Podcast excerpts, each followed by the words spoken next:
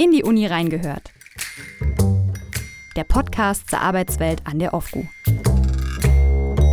Damit herzlich willkommen zur nunmehr fünften Folge von In die Uni reingehört. Mein Name ist Ina Götze und ich arbeite in der Pressestelle als Webredakteurin.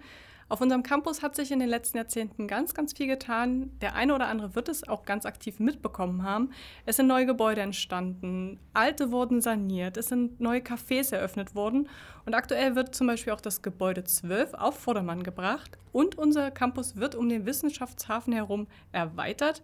Da fragt man sich natürlich, wo soll die Reise hingehen? Und einer, der sich damit beschäftigt, das ist Professor Oliver Speck. Er ist Professor für Physik und Mitglied einer neu gegründeten Arbeitsgemeinschaft, die sich dann nennt Campusgestaltung. Und diese entwickelt eine Strategie für unseren Campus für das Jahr 2030.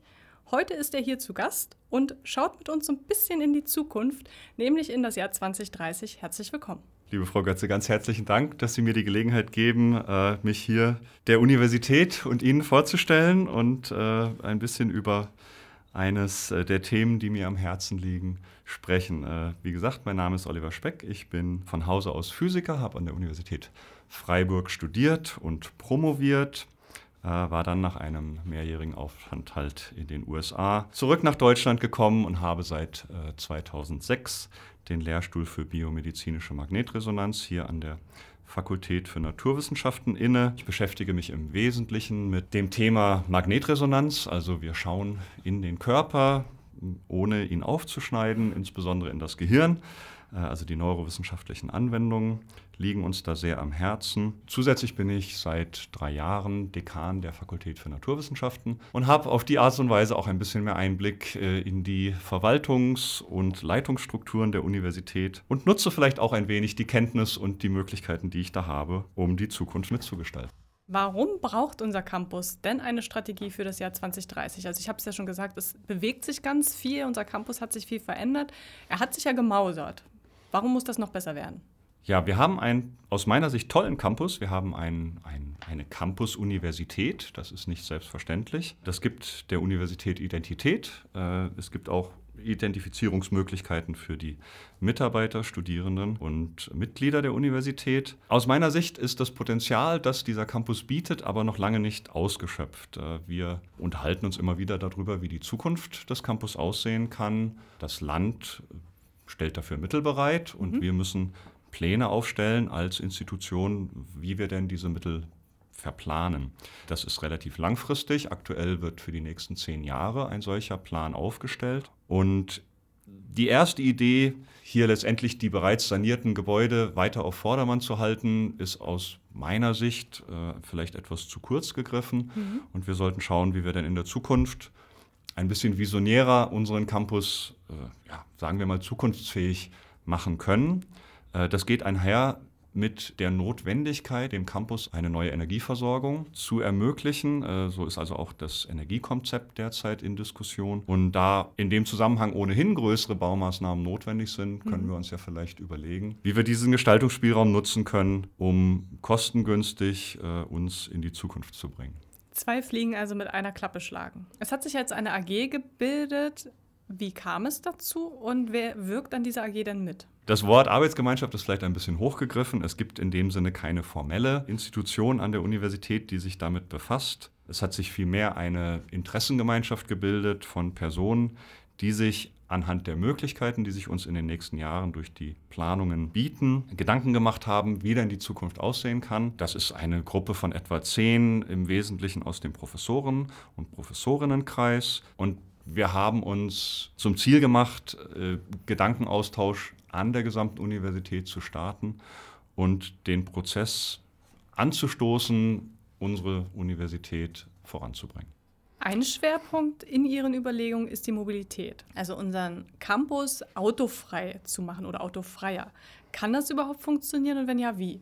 Ja, Mobilität ist ein wichtiges Thema, nicht nur an dieser Universität. Es ist ein gesellschaftspolitisch wichtiges Thema. Es ist aus meiner Sicht, es äh, besteht ein gesellschaftlicher Konsens und auch ein politisch weitgehender Konsens, dass wir nicht nur eine Energiewende, sondern auch eine Verkehrswende wollen. Und in diesem Zusammenhang sollten wir uns als Universität fragen, wie denn die Mobilität in Zukunft am Standort aussehen kann. Derzeit ist es so, dass äh, die Mobilität stark von dem Auto dominiert ist. Mhm. Wir sehen auch, dass der Campus selber ein sehr großer Parkplatz im Wesentlichen ist. Mhm. Und es ist aus unserer Sicht durchaus notwendig, nicht nur darüber zu reden, eine Verkehrswende herbeiführen zu wollen, sondern auch aktiv diese zu gestalten. Und das sollte nicht an der Schwelle des Universitätscampus Halt machen.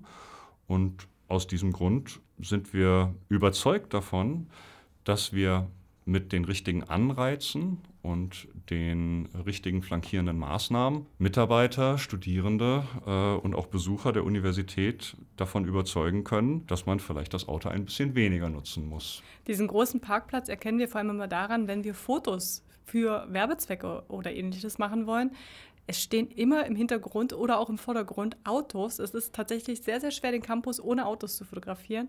Und in der Vorbesprechung hatten Sie ja auch gesagt, dass bei Google Maps zum Beispiel sieht der Campus von oben sehr, sehr grün aus. Das sind aber die Bäume, nicht wahr? Ganz genau. Also unser Campus ist, äh, ist ein schönes, abgeschlossenes Areal, aber der ganz überwiegende Teil der Freiflächen wird als Parkflächen genutzt. Äh, da sind oftmals Bäume, die über den Parkflächen das von oben grün erscheinen lassen. Ähm, aber wir, wir räumen dem Auto einfach sehr viel Platz auf dem Campus ein. Mhm. Und es sollte aus meiner Sicht eine Universität für Menschen und Mitarbeiter und Studierende sein und nicht äh, nur für Autos. Jetzt ist es ja so, dass natürlich ein autofreier Campus und Grün hört sich für alle sicherlich toll an. Einige Mitarbeitende sind natürlich aber auch darauf angewiesen, mit dem Auto zu kommen, weil sie außerhalb wohnen oder weil sie vielleicht auch ihre Kids äh, zur Kita bringen müssen. Wo sollen die dann parken, wenn wir die Parkflächen nicht mehr haben? Äh, das ist absolut richtig. Äh, es gibt natürlich viele Mitarbeitende äh, und Studierende, die nicht sofort auf andere Verkehrsmittel umsteigen können. Das öffentliche Verkehrssystem im Land ist sicherlich nicht das vorbildlichste bundesweit und aus dem Grund ist auch keiner in der Arbeitsgruppe so nenne ich sie jetzt mal, so radikal zu sagen, wir sollten das Auto verbieten, hm. äh, beziehungsweise den, das Auto komplett vom Campus verbannen. Natürlich soll jeder, der es benötigt, sei es, weil er äh, Kinder zum Kindergarten bringen muss, weil er schwere Dinge transportieren muss, selber vielleicht nicht ganz so mobil ist, soll jeder nach wie vor das Auto nutzen können, wenn mhm. es denn nötig ist. Wir sind nur der Ansicht, dass es nicht unbedingt notwendig ist, das Auto gegenüber den anderen Verkehrsmitteln zu fördern, wie wir es aus unserer Sicht derzeit tun. Mhm. Als Beispiel, ein Mitarbeiter, der mit dem öffentlichen Personennahverkehr anreist, muss das selber bezahlen. Wenn jemand mit dem Auto kommt, zahlt er natürlich sein Auto, den Parkplatz bekommt er aber von der Universität geschenkt. Mhm. Das setzt aus unserer Sicht vielleicht die falschen Anreize und man sollte es attraktiver machen mit alternativen Verkehrsmitteln, sei es öffentlicher Personennahverkehr oder auch das Fahrrad, die Uni zu erreichen und vielleicht ein wenig unattraktiver das Auto zu benutzen. Äh, das heißt nicht, dass es keine Parkplätze mehr geben soll. Es wäre aber schön, wenn wir vielleicht einen Kernbereich des Campus autofrei gestalten könnten. Mhm. Man könnte Parkplätze durch ein Parkhaus am Rande des Campus generieren, sodass da sicherlich keine Knappheit bestehen wird. Und es sollen natürlich auch keine Vorschriften gemacht werden. Es kann sich nach wie vor jeder mhm. selber überlegen, wie er denn den Arbeitsplatz erreicht. Apropos selber überlegen. Hand aufs Herz, sind Sie heute mit dem Fahrrad angereist? Denn es regnet ja draußen. Ja, es, äh, es hat heute Morgen sogar sehr stark geregnet. Äh, ich bin passionierter Fahrradfahrer. Ich äh, lege in der Stadt nahezu alle Wege mit dem Fahrrad zurück. Ich bin auch heute Morgen äh, ordentlich ausgestattet mit Regenhose und Regenjacke äh, hier auf den Campus gekommen. Und ich würde sagen, dass ich in 99 von 100, äh, an ein, 99 von 100 Tagen im Jahr das Fahrrad nutze für alle mhm. Wege. Ich habe mehrere Arbeitsstätten. Ich habe Büros auf dem medizinischen Campus. Ich mhm. habe Büros hier auf dem Hauptcampus. Ich habe auch Büros im Wissenschaftshafen. Und auch die Strecken zwischen diesen diesen Arbeitsstätten lege ich oft mehrmals am Tag äh, zurück und die je nachdem 20 Minuten vom mhm. Medizincampus zum Hauptcampus. Die genieße ich als aktive Auszeit, in der man insbesondere, wenn man den Elberadweg nimmt, äh, nicht ganz so eng in den Verkehr eingebunden ist und sich durchaus äh, auch mal äh, ein wenig freier Gedanken machen kann. Also ich sehe das als, als Mehrwert, als mhm. Zeit, die ich gewinne und nicht als Zeit, die ich beim Autofahren verlieren würde sehr löblich. Wenn man sich die Fahrradständer vor allem anguckt, die sind ja permanent voll. Es ist ja schon so, dass äh, viele Studierende und Mitarbeitende mit dem Fahrrad kommen. Wenn jetzt noch mehr sich sagen, finde ich gut, mache ich jetzt auch, wo sollen die denn alle hin? Also das ist aus meiner Sicht ein sehr einfach zu lösendes Problem. Wir haben sehr, sehr viele Parkplätze auf dem Campus. Ein Parkplatz benötigt 13 bis 15 Quadratmeter. Mhm. Und wenn jetzt nur einer nicht mehr mit dem Auto käme, dann könnten wir sicherlich zehn oder mehr Fahrräder auf dem frei werdenden Platz unterbringen. Aus meiner Sicht wäre es sogar sehr schön, wenn wir die Fahrradstellplätze, sagen wir mal, attraktiver und vielleicht auch sicherer gestalten. Hm. Mir selber ist auch schon vom Campus nicht nur ein Fahrrad entwendet worden und das ist nicht besonders schön, wenn man aus der Vorlesung kommt. Es gibt aber Modelle, äh, die an anderen Universitäten sehr erfolgreich praktiziert werden, zum Beispiel solche, ich sag mal, Fahrradkäfige, also hm. tatsächlich gesicherte Fahrradabstellplätze, die auch nur für einen kleinen Personenkreis zugänglich sind. Hm. Und wenn man für einen Stellplatz vielleicht mal eine Parkraumbewirtschaftung äh, in Zukunft erzielen kann, man möglicherweise einen, einen geringen Beitrag dafür zahlen müsste, dann sehe ich es auch absolut angemessen, wenn jemand, der sein Fahrrad sicher und wettergeschützt unterbringt, auch dafür einen äh, geringen Beitrag. Ich kenne andere Universitäten, die 5 Euro pro Monat für also einen sicheren ja. Fahrradstellplatz äh, budgetieren und äh, mit dem Bau dieser Stellplätze nicht nachkommen, weil die Nachfrage sehr so hoch ist. Sowas könnte ich mir durchaus vorstellen und wir würden im, in der Summe Platz sparen gegenüber Autos. Fünf Euro dafür, dass man äh, auch sicher ist, dass man nicht zu Fuß nach Hause gehen muss, finde ich, ist ja absolut akzeptabel. Grundsätzlich sind wir ja an sich prädestiniert dafür, neue Mobilitätskonzepte zu entwickeln, denn einer unserer Forschungsschwerpunkte ist der Mobilitätscampus. Dazu zählt auch unser autonomes Lastenfahrrad. Wäre das eine sichere und sinnvolle Ergänzung für uns? Ja, ich, äh, ich finde das Konzept äh, sehr, sehr interessant und äh, auch begeisternd. Sicherlich keine Lösung für alle Herausforderungen, die wir im Bereich der Mobilität haben. Aber zum Beispiel für die laufende Erweiterung unseres Campus, insbesondere hin zum Wissenschaftshafen, halte ich das für eine äh, durchaus sehr sinnvolle Alternative. Es ist ja geplant, neben den Sanierungen und neuen Gebäuden im Wissenschaftshafen auch eine verkehrstechnisch neue Anbindung in, in Form einer Brücke mhm. bis hin zum Wissenschaftshafen zu gestalten. Und äh, in so einem autofreien Raum kann ich mir sehr gut vorstellen, dass die Anbindung an den Wissenschaftshafen durch solche äh, autonomen Lastenfahrräder verbessert werden kann. Mhm. Das sollte aber dabei nicht aufhören. Ich bin insgesamt der Meinung, dass Elektromobilität, von der wir sehr, sehr viel sprechen, mhm in urbanen Räumen nicht unbedingt ein zwei Tonnen schweres SUV sein muss, mhm. wie wir sie derzeit äh, vermehrt angepriesen bekommen, äh, sondern Elektromobilität könnte zum Beispiel Elektrofahrradmobilität sein. Sehr viel nachhaltiger, leichter, verkehrs- und platzschonend. Und äh, so gesehen passt das Lastenrad äh, hervorragend in ein mhm. solches Konzept. Parken mit SUV in Stadtfeld ist ja ohnehin nicht so ganz leicht. Für alle, die übrigens unser autonomes Lastenfahrrad noch nicht kennen, wir haben auch einen Wissenschaftspodcast, nennt sich Wissen, wann du willst. Und da war Juniorprofessor Schmidt mal zu Gast und hat das vorgestellt, was es ist, was es kann, was es eben auch mal soll. Hören Sie da auch gerne mal rein. Den Podcast gibt es auch auf unserer Website und auch auf den gängigen Streaming-Diensten wie Spotify, Apple und Co. Gerne mal reinhören. Sie sagten es ja schon, es sollen keine Vorschriften ähm, gemacht werden, keine Verbote existieren. Gibt es Ansätze in der Strategie, wie Mitarbeitende dann zum Umstieg bewegt werden sollen? Ja, es aus meiner Sicht, meiner persönlichen Sicht, sollten wir zwei Aspekte betrachten. Das eine ist, wir sollten Anreize schaffen, öffentlichen Personennahverkehr, Fahrräder und äh, vielleicht auch andere zukünftige Konzepte zu nutzen und dazu zählt zum Beispiel ein vergünstigtes Jobticket. Mhm. Wir haben in ersten Ansätzen so etwas an der Universität, aber da könnte man möglicherweise ein Konzept äh, auch einer Universität, die wir uns sehr genau angeguckt haben, der äh, TU Darmstadt übernehmen, mhm. welche eine Parkraumbewirtschaftung zu sehr geringen Kosten von 20 Euro pro Monat eingeführt hat und gleichzeitig jedem, der einen Parkraum bezahlt, mhm. ein Jobticket ermöglicht. Und umgekehrt, jeder, der ein Jobticket hat, für den gleichen Preis von ebenfalls nur 20 Euro im Monat, jeder, der dieses hat, darf auch parken, wenn mhm. er denn mal die Notwendigkeit hat, äh, das Auto zu nutzen.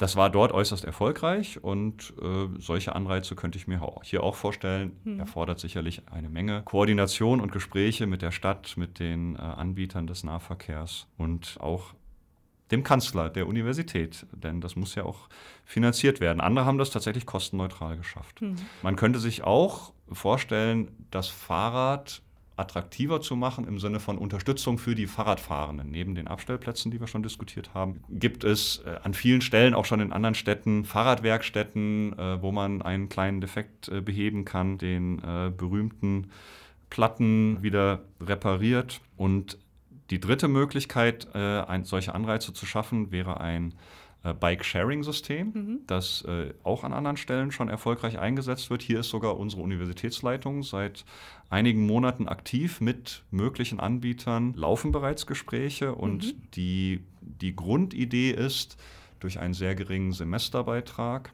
die Nutzung dieser Fahrräder kostenfrei für alle zu ermöglichen. Ah, okay. äh, zumindest im gewissen Rahmen. Also zum Beispiel die erste Stunde jeder einzelnen Anmietung wäre kostenfrei und mhm. man hätte auch keinen Grundbeitrag zu leisten. Das wäre insbesondere in der Situation, wo wir ja doch nicht nur ein Campus sind, sondern mehrere mhm. Orte in der Stadt haben, äh, eine Möglichkeit, den Verkehr zwischen den Campi äh, etwas freundlicher und nachhaltiger zu gestalten. Der zweite Teil wäre des Anreizsystems, so möchte ich es nennen, wäre vielleicht das Auto ein wenig unbequemer zu machen. Mhm. Das ist, muss aus meiner Sicht nicht vor jedem Büro in sehr kurzer Entfernung ein Parkplatz existieren, sondern Parkplätze könnten vielleicht auch eher am Rand des Campus entstehen, um hier ebenfalls zu motivieren. Im Zusammenhang mit der Stadt gibt es auch eine Menge Möglichkeiten, das zu verbessern. Es gibt in Magdeburg erschreckenderweise, das war mir bis vor kurzem gar nicht bewusst, weil ich, weil ich in der Stadt lebe, es gibt in Magdeburg keinen einzigen Park-and-Ride-Parkplatz, mhm. was ich erschreckend finde, denn äh, selbstverständlich können damit äh, Mitarbeitende, die aus dem Umland ankommen, auch schwerlich motiviert werden, vielleicht nur einen Teil der Strecke mit dem Auto zurückzulegen mhm. und dann den äh, besonders äh, herausfordernden Teil, der oftmals auch mit Stau verbunden ist, in der Stadt dann vielleicht mit der Straßenbahn zu überwinden. Mhm. Also es gibt jede Menge Möglichkeiten, ich sag mal, den Weg zur Arbeit insgesamt vielleicht angenehmer zu machen, insbesondere wenn man äh, auf das Auto verzichten möchte. Mhm. Ein anderer wichtiger Punkt in dem Campusplan ist die Gestaltung. Haben Sie denn ein Idealvorbild, wie unser Campus aussehen sollte? Ja, genau. Wir haben uns als, äh, ich sag mal, Interessenvertretung, wir hatten das Arbeitsgruppe äh, Campusgestaltung genannt, natürlich nicht nur über die Mobilität Gedanken gemacht. Der Campus sollte sich aus unserer Sicht in Zukunft noch aktiver in das, in das Leben der Stadt äh, integrieren. Wir würden uns eine, eine deutlich stärkere Identifikation der Stadt mit der Universität und dem Universitätscampus, also letztendlich aller, aller Bürger Magdeburgs, äh, wie auch umgekehrt der Studierenden mit ihrem Campus und der mhm. Stadt einsetzen wollen.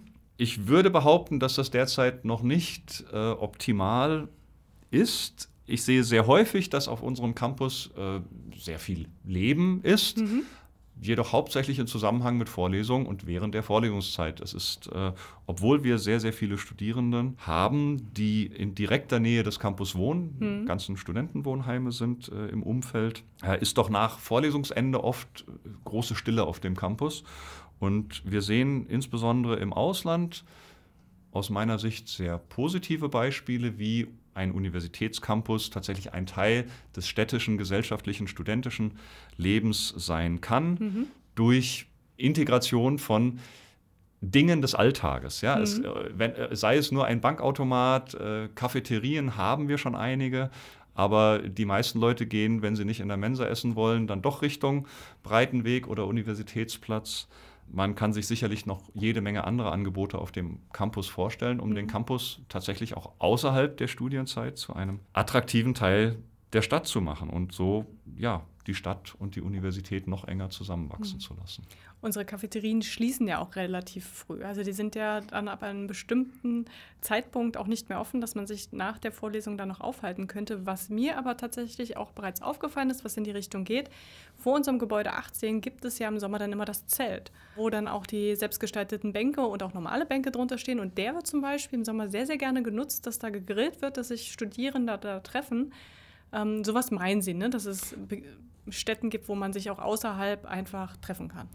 Ganz genau. Also es ist das, das eine ist, sozusagen innerhalb des Arbeitsumfeldes mhm. Begegnungsstätten zu schaffen. Sie haben schon äh, den Platz zwischen Gebäude 18 und 16 angesprochen. Das ist so eine der wenigen Grünflächen, die wir letztendlich Mitarbeitern und Studenten, äh, ich sag mal, als Begegnungsraum zur Verfügung stellen. Das könnte aus meiner Sicht massiv erweitert werden. Mhm. Wir sind ein Ort des kreativen Arbeitens, des Gestaltens. Äh, das muss das Selbstverständnis einer Universität sein. Und um das bestmöglich zu unterstützen, sind aus meiner Sicht auch äußere Bedingungen nötig, mhm. die es einem ermöglichen, nicht nur den ganzen Tag im Labor, im Büro oder vor einem Computerbildschirm zu sitzen, sondern Austausch mit anderen Mitarbeitern, mit Studierenden, mhm. mit äh, anderen Fachbereichen, mit äh, Personen anderer Expertise zu suchen und gleichzeitig auch Räume für etwas Ruhe vielleicht zu finden, mhm. um sich äh, mal intensiver Gedanken über seine Arbeit und Forschung machen zu können. Und es gibt ein paar solche Flächen, die sind in der Regel einzelnen Initiativen zu danken. Mhm. So hat die Mathematik äh, so Räume, ich sag mal so eine Art Think Tank geschaffen, in dem mhm. man sich zurückziehen kann. In der, in der Informatik gibt es auch Räume, es gibt einzelne Abteilungen, die sich, ich sag mal, kreative Sitzecken eingerichtet haben. Und wenn ich an solchen Stellen vorbeikomme, sehe ich, äh, dass da sehr häufig äh, sehr aktiv, äh, sehr lebhaft miteinander interagiert wird. Und so etwas vielleicht etwas institutionalisierter mhm. und an mehreren Stellen anzubieten, würde aus meiner Sicht der Universität ja ein sehr viel freundlicheres und vielleicht auch für die Mitarbeiter eine größere Motivation geben. Ist vielleicht auch für uns mal an der Stelle interessant, diese Räume vorzustellen, die es bereits gibt, weil man weiß es ja gar nicht. Also man geht ja in der Regel dann nicht unbedingt in die Informatik und klappert erstmal jeden Raum ab, sodass man den vielleicht auch gar nicht kennt. Und wenn der natürlich von allen zu nutzen ist, dann ähm, könnten wir da tatsächlich vielleicht einfach mal drüber informieren. Diese Begegnungsstätten, halten die uns dann nicht auch von der Arbeit ab? Ja, das könnte man so sehen, wenn man einen Arbeitsplatz äh, hat und seine Arbeit versteht, als ich arbeite die Aufgaben, die mir morgens gegeben werden, bis zum Feierabend ab. Ich denke aber, dass wir in unserer heutigen Arbeitswelt andere Ansprüche haben und auch jeder Mitarbeiter andere Ansprüche an sich und seinen Arbeitsplatz stellen sollte. Und aus diesem Grund Möglichkeiten, seine Arbeit, seinen Arbeitsplatz, sich selber weiterzuentwickeln, gegeben werden müssen und sowas auch gefördert werden muss. Das muss nicht jeden Tag sein. Mhm. Aber äh, wie gesagt, in der, in der Interaktion mit anderen Mitarbeitern, mit Studenten, mit Personen, die man eben sonst nicht jeden Tag an mhm. seinem Arbeitsplatz trifft, sind aus meiner Sicht eine große Bereicherung. Und mhm. Der zweite Aspekt ist, wie, wie, gesagt, wir sind ein kreativer Ort. Wir wollen das auch sein. Und die Universität hat sicher diesen Anspruch. Und um kreativ zu sein, muss man auch die Freiräume schaffen, mhm. sich damit beschäftigen zu können. Sehr, sehr gerne. Also ich finde das auch mal super spannend, äh, was in anderen Fachbereichen abgeht. Gerade wir sind ja auch davon abhängig, äh, Neuigkeiten zu erfahren. Und wenn dann natürlich die Möglichkeiten auch gegeben sind, bei einem Kaffee einfach mal mitzubekommen, was auf dem Campus eigentlich so los ist, ist das, glaube ich, für alle eine Bereicherung. Diese Veränderungen, die Sie anstoßen, ähm, ist das Ihr persönliches Bauchgefühl oder kennen Sie die Bedürfnisse der Mitarbeitenden schon? Ja, wie ich eingangs schon gesagt hatte, letztendlich sind wir eine Gruppe interessierter Laien, engagierter Kolleginnen und Kollegen, die, was das angeht, keinen wissenschaftlichen Hintergrund bezüglich der Fragestellung, über die wir uns unterhalten haben. Es ist aber nicht so, dass das alles komplett aus der Luft gegriffen ist. Wir haben uns umgeschaut bei anderen Universitäten. Mhm. Äh, ich hatte schon die TU Darmstadt genannt. Wir haben vor etwa anderthalb Monaten einen, eine Zusammenkunft des sogenannten akademischen Kreises, der Professorinnenschaft, äh, gehabt, bei der über 50 äh, Kolleginnen und Kollegen explizit für das Thema mhm. Zukunftsgestaltung des Campus aktiv beteiligt waren und wir Vertreter der Universität Darmstadt vor Ort hatten, die schon seit etwa zehn Jahren sich mit der Gestaltung äh, und auch dem Mobilitätskonzept befassen. Und dort wurden sehr ausführliche Umfragen vor und nach einer Änderung durchgeführt, sodass ich nicht glaube, dass wir hier komplett im luftleeren Raum uns bewegen. Mhm. Sicherlich sind äh, Rahmenbedingungen zwischen verschiedenen Städten und Universitäten unterschiedlich, aber die grundlegenden Ziele, Probleme und auch Lösungen, mhm. kann ich mir vorstellen, sind durchaus übertragbar. Und äh, einige der Vorschläge, die wir jetzt beginnen zu erarbeiten, basieren auch auf den sehr, sehr erfolgreichen Umsetzungen, insbesondere an dieser Universität. Mhm die sogar so erfolgreich mit dem von mir vorher skizzierten Mobilitätsticket, so nennen die das, also Kombination Jobticket und mhm. Parkplatz, gewesen sind, dass das Land Hessen mittlerweile jedem Mitarbeiter im öffentlichen Dienst ein sogenanntes Landesticket ermöglicht, sodass jeder Mitarbeiter jederzeit alle öffentlichen Verkehrsmittel des gesamten Landes kostenfrei nutzen darf und am Wochenende sogar seine ganze Familie dafür mitnehmen Nein. darf. Ähm, das ist eine Vision, äh, ein, ein Wunsch, den wir natürlich auch für Sachsen-Anhalt mhm. hegen. Der Weg ist sicherlich lang, aber wir müssen den Prozess natürlich starten und vielleicht auch hier ein positives Beispiel setzen, um unsere Politik zu motivieren, äh, sowas zu zumindest bedenken. Mhm. TU Darmstadt ist ja ein großes Vorbild. Sie haben es schon häufiger erwähnt. Ähm, auch gerade das Jobticket hatten Sie in der Vorbesprechung gesagt, führte ja auch dazu, dass 30 Prozent weniger mit dem Auto gekommen sind. Die tüfteln dann natürlich schon eine ganze Weile lang dran. Was glauben Sie, wie lange werden wir brauchen?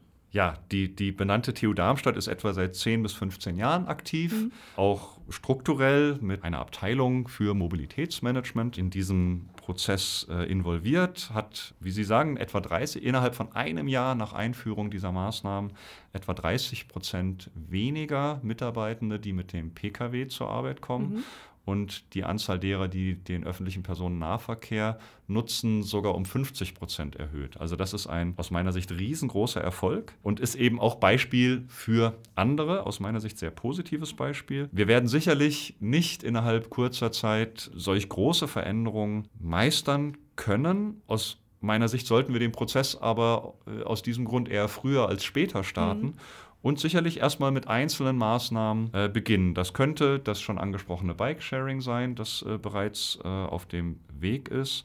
Es könnte eine Parkraumbewirtschaftung sein, etwas, was sicherlich nicht alle sehr gerne hören. Aber aus meiner Sicht kann es nicht sein, dass wir einzelne Verkehrsmittel gegenüber anderen bevorzugen, sondern wir sollten das äh, fair gestalten. Mhm. und dazu gehört es auch, wenn man viel Platz auf dem Campus benötigt, möglicherweise dieses auch zu kompensieren. Und der letzte Punkt sollte ein Anreiz sein, den öffentlichen Personennahverkehr, insbesondere für die, die im Einzugsbereich wohnen, mehr zu nutzen. Dafür sind äh, sicherlich eher mittelfristige Ziele mhm. anzustreben, mhm. denn das können wir als Universität natürlich nicht alleine. Was sind denn so die nächsten Schritte, damit das Ziel in greifbare Nähe kommt? Ja, das Ganze ist ja noch ein zartes Pflänzchen, würde ich sagen. Es sind jetzt einige engagierte äh, Kolleginnen und Kollegen und auch Mitarbeiter involviert. Der nächste Schritt ist sicherlich, auf allen Ebenen Akteure zusammenzubringen. Das beinhaltet äh, Vertreter der verschiedenen Bereiche, der Fakultäten, der verschiedenen Statusgruppen, von den Studierenden angefangen, über alle Mitarbeitenden bis in die Leitungsebene. Mhm. Wir möchten auch Strukturen der Universität, äh, also zum Beispiel die Personal- und äh, die Planungs- und Haushaltskommission, Entschuldigung, äh, einbeziehen. Wir möchten das Studentenwerk mit einbeziehen. Mhm. Ich habe äh, in wenigen Minuten einen Termin im Nachhaltigkeitsbüro, äh, zwei Etagen höher. Die Stadt Magdeburg war schon bei unserem ersten Treffen aktiv äh, involviert und engagiert. Die Fachschaften äh, können sicherlich eingebunden werden und so weiter. Das heißt, das Wichtigste ist erstmal einen Dialog in Gang zu setzen, um alle Beteiligten einzubinden, mhm. äh, auch die Wünsche aller Beteiligten zu erfahren und äh, zu berücksichtigen um dann gemeinsam ein Konzept zu entwickeln, das wir dann hoffentlich auch in großer Breite tragen können und äh, vielleicht auch eine gewisse Begeisterung dafür entfachen. Denn wir wollen ja, dass wir uns alle mit unserer Universität identifizieren und vielleicht auch stolz sind auf das, was wir erreicht haben und vielleicht auch noch erreichen können. Mhm. Begeisterung ist ein schönes Stichwort. Wenn jetzt die Mitarbeitenden da draußen, nachdem sie diesen Podcast gehört haben, sagen, da möchte ich mitwirken, möchte ich mitmachen, wie können sie das tun? Ja, wir haben leider noch keine zentrale Anlaufstelle. Mhm. Also diese äh, schon öfter benannte Arbeitsgruppe existiert ja in dem Sinne noch nicht äh, formal, äh, sodass ich jetzt leider keine Telefonnummer, Webseite oder weiß ich was, Facebook-Seite nennen kann.